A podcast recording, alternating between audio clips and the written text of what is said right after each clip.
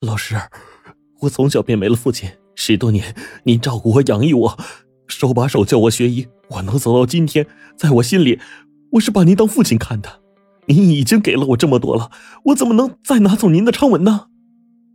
韩昌文把手搭在聂飞的背上，动情的说：“你既然知道这些，为什么不帮一个快死的老人实现他的愿望呢？”聂飞看了看协议书，抹了一把眼泪，猛地在协议上签了字。老师。我向您发誓，无论付出什么代价，我一定让昌文发扬光大。好，好。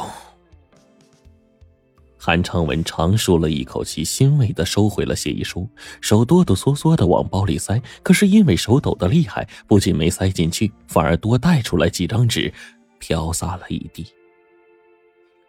聂飞捡起这几张纸看了一眼，马上一愣，心痛的说。老师，你那是几张遗体捐献的意向登记表。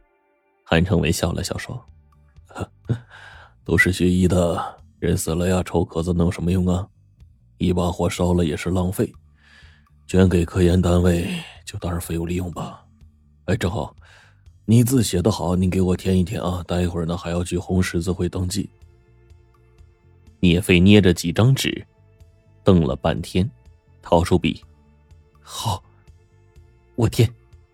聂飞飞快的在姓名处写下自己的名字。韩长文一把推开他，生气的说：“胡闹！你年纪轻轻的，你捐什么遗体啊？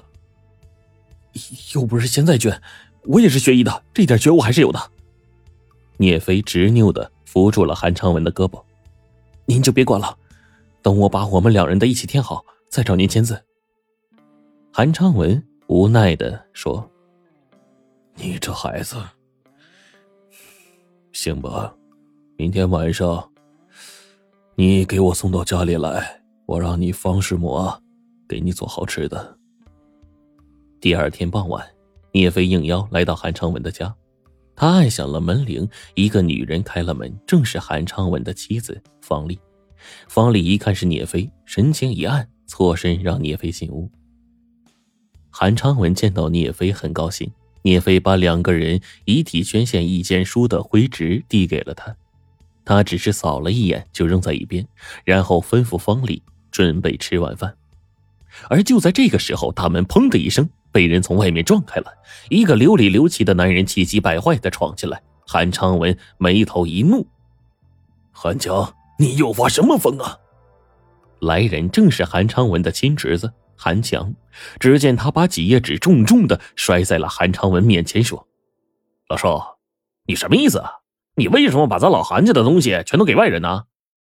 韩昌文拿起纸一看，就是那份关于昌伟医院的馈赠协议，只不过这是一个复印件。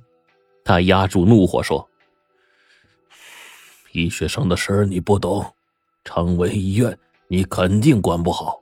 你是我唯一的侄子，我不会不管你的。”韩强甩着胳膊说：“你还知道我是你唯一的侄子呀？我爹都告诉我了，小时候家里穷，爷爷死得早，我爹挣钱供你上大学。没有我爹，你还有今天啊？我平时像亲爹一样供着你，你就这样对我们父子啊？啊！”韩昌文气的是喘不过气来，过了好一阵，他才挣扎起来说：“你别急，我忘不了你，更忘不了你爹。”长文医院不适合你，留给你的东西啊，早就安排好了，够你花一辈子了。韩强一蹦老高的说：“我不要，我就要长文医院。”韩昌文那是气得直翻白眼聂飞急忙扶住他，躺在沙发上，转身对韩强说：“你不要大吵大闹好不好？老师的身体很不好，你还是让他休息休息再说吧。”韩强猛地推开聂飞：“你算什么东西啊？”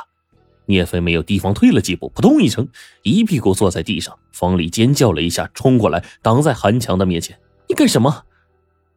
韩强看着地上的聂飞，又看了看方丽，嘿嘿一笑说：“怎么心疼了？我就打你心上人了啊？你怎么着吧？”方丽的脸唰的一下就白了。韩昌文挣扎着从沙发上爬起来，跌跌撞撞的扑到韩强身上，举起巴掌就想打他。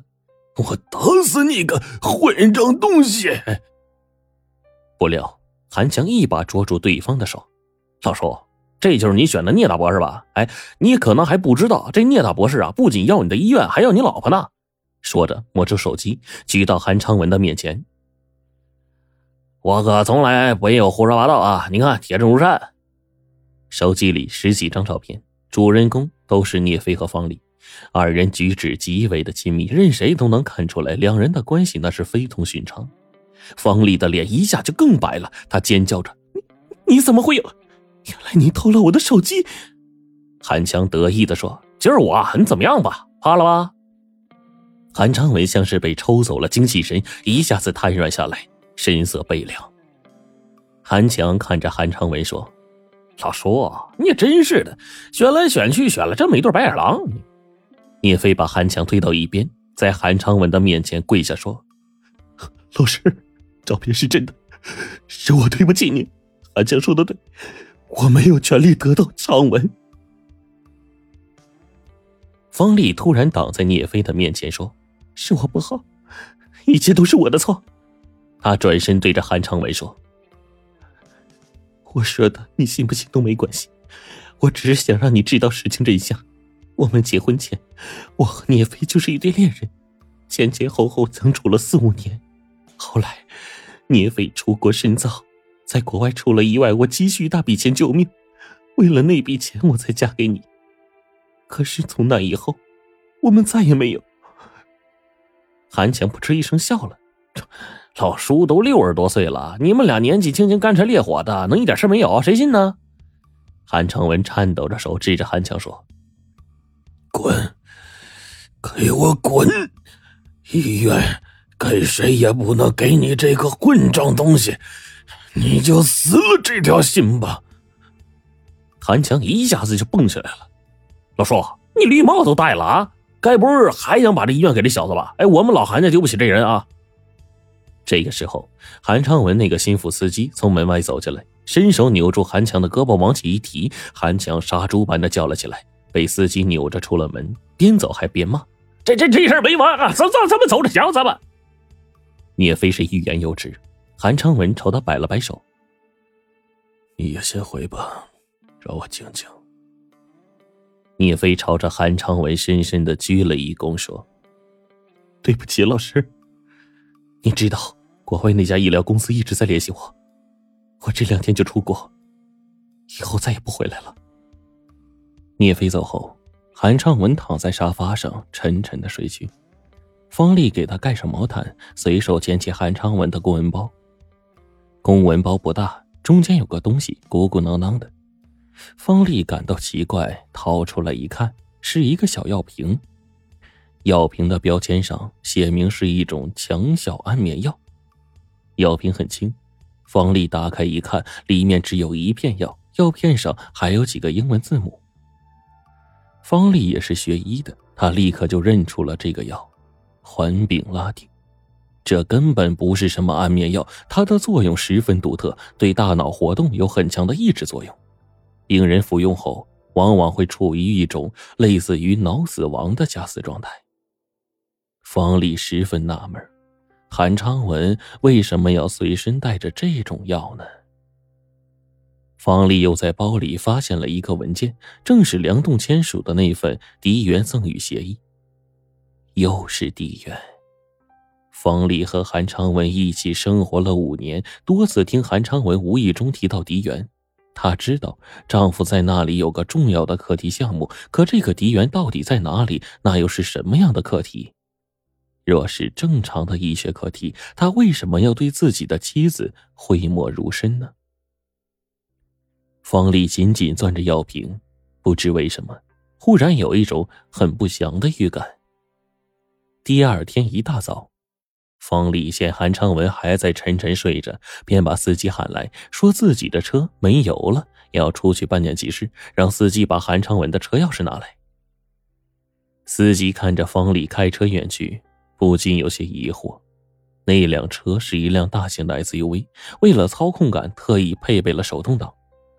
一个女人怎么会驾驶这样的车呢？他快步来到方丽的车前，发现油箱是满的。